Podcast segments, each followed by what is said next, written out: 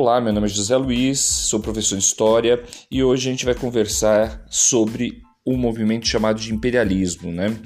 Para entender esse movimento, a gente vai ter que retornar aí o que estava acontecendo no século XIX, um século marcado aí por novas tecnologias, né? O ferro sendo substituído pelo aço, a energia elétrica é, substituindo é, a energia que era a diesel, o motor a explosão que substituiu o carvão, o automóvel, a fotografia, o cinema, quer dizer, um período de muita inovação. É, na, no modo de produção, as máquinas cada vez mais substituíam os homens, o que gerava uma massa de desempregados. Né? As indústrias competiam entre si e muitas delas acabavam é, falindo. Né? Então, o que na primeira revolução industrial você tinha lá indústrias é, disputando espaço, na segunda revolução industrial, nesse momento, a gente já vai ver muita indústria quebrando, o que vai gerar aí as grandes indústrias comprando ou destruindo as indústrias menores é, pela concorrência. Né? Nesse período também é, vai ser formado aí o que a gente chama de monopólios, né? as grandes indústrias vão concentrar a produção. Também nesse período é, vão é, surgir grandes bancos, e esses bancos vão se somar a essas indústrias e é, controlando o crédito e vai surgir aí o capitalismo monopolista. Então é um período marcado aí por grandes transformações, é um período marcado por, é, é, por pelas grandes economias, né? Então cada vez mais a produção é, beneficia um grupo menor de pessoas. Esses grandes empresários, esses grandes bancos é que começam a dominar é, a economia mundial. E, e, vai ter também uma soma desse, desses capitalistas, monopolistas, com o interesse dos estados. Então, os estados vão estar desenvolvendo políticas que beneficiem esses empresários. E a gente vai ver que isso aí vai, né, no, no, no final da história, vai gerar um conflito, né, vai ser o motivo lá que a gente vai ver da Primeira Guerra Mundial. Tá? Mas retomando, é, para expandir seus lucros, esses bancos e essas empresas passaram a investir em outras regiões, na África, na Ásia, na América Latina né, a busca de matérias-primas, de mercados consumidores. A Inglaterra e a França com, começam a conquistar vastos territórios na, na África e na Ásia, o que vai ser batizado aí de neocolonialismo.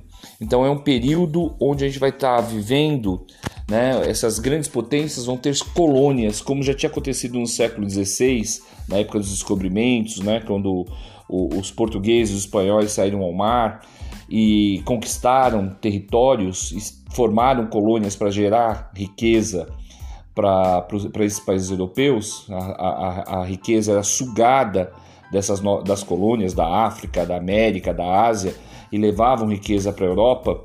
É, nesse período aí do, do, do, neocolonialismo, do imperialismo, também é, a, a, perspectiva é essa: a busca de, de, de, de produtos, né, de, de matéria-prima de, a princípio, de é, minérios, de produtos agrícolas, mais para frente de petróleo, é, e ao mesmo tempo conquistar mercados consumidores para esses produtos que eles é, produziam.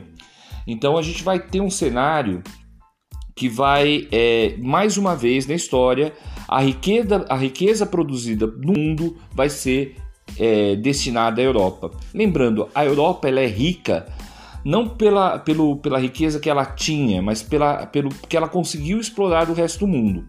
Então, o que a gente tem hoje, o fruto que a gente tem hoje, esses países europeus eles só ficaram ricos explorando os outros continentes. Boa parte do ouro da América foi para a Europa, é, dos diamantes da África foi para a Europa, sem contar a questão da escravidão né, no, no, na, no primeiro período colonial. A gente pode pegar toda a, a, massa de, de, de, homens e mulheres que foram arrancados à força da África, levados pra, principalmente para a América para fazer a riqueza dos europeus naquele primeiro momento colonial. Nesse segundo momento que a gente está vendo agora, no século XIX, é, já não a, a, perspectiva não era mais a escravidão, mesmo porque eles precisavam de uma mão, né, de mão de obra assalariada porque essas pessoas ganhando salários iam de alguma forma consumir os próprios produtos que as indústrias produziam. É, a mão de obra escrava já não interessava nesse momento, porque o escravo não consome. Né? Então, é, eles precisam de consumidores, então eles precisam de mão de obra assalariada. É, essas nações imperialistas, é, elas nesse momento, elas é, não mediram esforços e chegaram a se necessário, até a medidas extremas de violência para conquistar esses territórios. Então, as, a, a, essas nações elas vão cada vez se armar mais para poder ter é, é, é, o, o, o, garantido esse território de matérias-primas e mão de obra. Então a gente está vendo um, um, um, mundo naquele período em que, além da, da disputa industrial, da disputa bancária, da disputa do mercado, começa a ter uma outra, uma outra visão. Garantir essa disputa precisa ter armas. Então, todo esse cenário que está sendo montado no final do século XIX vai ser o que vai eclodir e vai surgir a Primeira Guerra Mundial. A Primeira Guerra Mundial ela não surge do nada, ela já surge por essas disputas. A gente está vendo aqui que está faltando um, um, um, um elemento chave, que é a Alemanha. A Alemanha não está num primeiro momento nessas disputas imperialistas. Por quê? Porque a Alemanha não existe nem enquanto país. A Alemanha está num processo de unificação, num, junto com a Itália, num processo chamado de unificação tardia. Mas quando a Alemanha ela surge, e ela surge muito forte, né? É, a Prússia era o principal é, estado dentro da Alemanha antes da unificação, e a Prússia provoca uma guerra contra a França, que é a Guerra Franco-Prussiana. E dessa guerra, quando a Prússia ganha a guerra, ela já surge forte. Ela consegue unir, unir todos os outros é, é, pequenos estados, outros principados que tinha em volta da Prússia e surge a Alemanha. E a Alemanha, depois lá na frente, ela vai começar a se pautar. Ela vai começar a questionar essa divisão nova do mundo em que ela não está presente. Então, o mundo já estava dividido. Imaginem lá, como a gente, né, quem já jogou War, era como se tivesse um grande tabuleiro de War no mundo, onde já tinham se distribuído as cartas e é, os objetivos, né, todos ali prontos para jogar e chega um novo, um, uma nova pessoa e quer jogar aquele jogo. E não dá mais para jogar, porque já está tudo distribuído. Então essa, esse novo jogador que queria jogar War e não conseguia, foi lá e deu um bico na mesa, jogou todas as peças no chão e falou: ou eu jogo ou ninguém joga. Isso se chama Primeira Guerra Mundial, tá bom? É, só para a gente concluir um pouco o raciocínio aí, é, vou ler um trecho aqui do livro. Para o capital financeiro, o mercado mundial representava a possibilidade de ampliação de capitais em setores lucrativos da economia de um país pouco desenvolvido. Durante o século XIX, por exemplo, empresas inglesas investiram grandes somas de capital na construção de ferrovias e na, no aperfeiçoamento de serviços públicos, como transporte urbano iluminação e gás em países como o Brasil. Então, uma forma de explorar é, é, esses países menos desenvolvidos, no caso aqui está citando o Brasil, o Brasil não tinha é, tecnologia para fazer ferrovia, não tinha tecnologia para fazer iluminação pública. Os ingleses já tinham, então se vendeu esse serviço e se prendeu.